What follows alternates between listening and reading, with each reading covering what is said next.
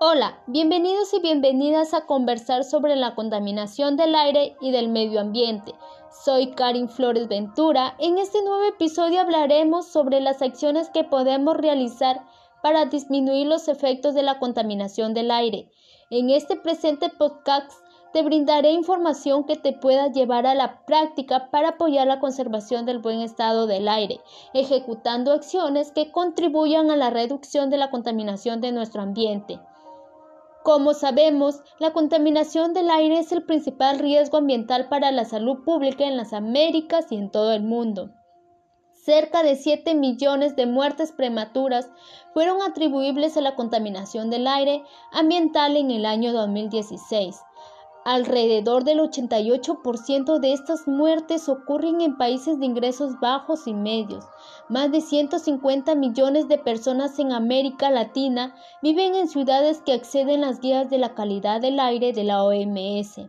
Las exposiciones a altos niveles de contaminación del aire puede causar una variedad de resultados adversos para la salud, como el aumento de riesgos de infecciones respiratorias, enfermedades cardíacas, derrames cerebrales y cáncer al pulmón, las cuales afectan con mayor proporción a la población vulnerable, niños, adultos mayores de edad y mujeres. Ante esta situación y la vulnerabilidad que los humanos se encuentran debido a la contaminación del ambiente, se debe tomar medidas para disminuir estos altos índices de contaminación y trabajar juntos para el desarrollo sostenible. Por ello les presentaré cinco propuestas para contrarrestar la contaminación del aire. La primera propuesta es no quemar basura. Nunca quemes tu basura, ya que al hacerlo se liberan sustancias venenosas al medio ambiente, como el mercurio, plomo, por lo que debemos reciclar nuestros residuos sólidos en casa y luego llevarlos a una estación de reciclaje. La segunda práctica es utilizar purificadores de aire y sistema de filtración, ya que al usar un purificador de aire puede ayudar a mejorar la calidad del aire en su hogar, al capturar incluso alérgenos y contaminantes más pequeños del aire como polen, bacterias, partículas ultrafinas, compuestos orgánicos volátiles e incluso olores. Otro dato importante, según la investigación de la Agencia de Protección Ambiental, la contaminación interior es a menudo entre 2 y 5 veces más grande que el exterior. Esto refiriéndose a la calidad del aire dentro de casa. Por ello, para mejorar la calidad del aire dentro y fuera de casa, se recomienda mantener los ambientes ventilados, colocar plantas en macetas al interior de tu casa y cuidarlos. O si cuentas con espacio, siembra un árbol. Evite el uso de aerosoles, ya que aparte de contaminar el aire, está comprobado que daña la capa de ozono. También para disminuir los efectos de la contaminación del aire en la salud y el ambiente, debemos evitar el uso de pirotécnicos, ya que genera gran contaminación que afecta la salud de los seres vivos.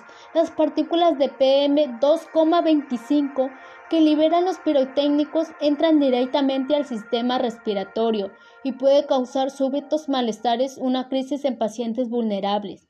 También es muy importante cuidar las áreas verdes y áreas naturales, ya que al cuidar y mantener limpias las áreas verdes urbanas es vital para mejorar la salud, pues actúa como pulmones que renueve el aire polucionado de la ciudad, al mismo tiempo que nos relaja y libera todo nuestro estrés. Mis estimados lectores, les doy las gracias por haber escuchado conversando sobre la contaminación del aire y del medio ambiente.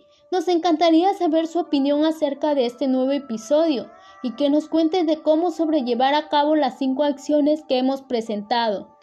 Puedes enviarme un correo electrónico a karin8828.gmail.com. No olvides, todos seamos parte de la solución y no de la contaminación. Nos vemos en un nuevo episodio conversando sobre la contaminación del aire y el medio ambiente. Eh, bueno, como sabemos, la quema de basura es uno de los problemas ambientales en nuestro país y las acciones poco responsables que han contaminado nuestro entorno es la responsabilidad de cada uno de nosotros, que muchas veces quemamos las basuras y eso genera, genera uh, columnas de humo tóxicos que afectan a todas las dimensiones. Eh, consecuencias que tiene la contaminación en nuestra salud son los problemas cardíacos, problemas respiratorios, la neumonía, alergia, alergia y ataques de asma.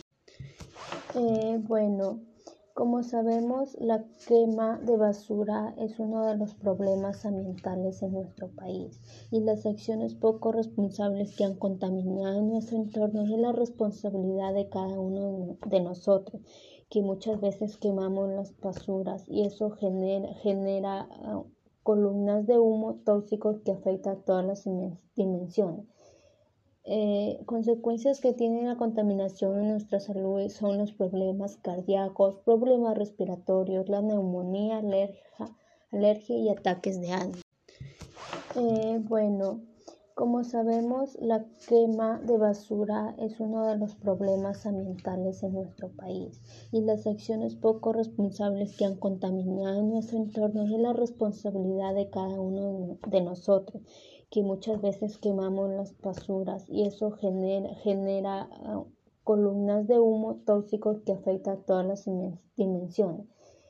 Eh, consecuencias que tiene la contaminación en nuestra salud son los problemas cardíacos, problemas respiratorios, la neumonía, alergia, alergia y ataques de asma.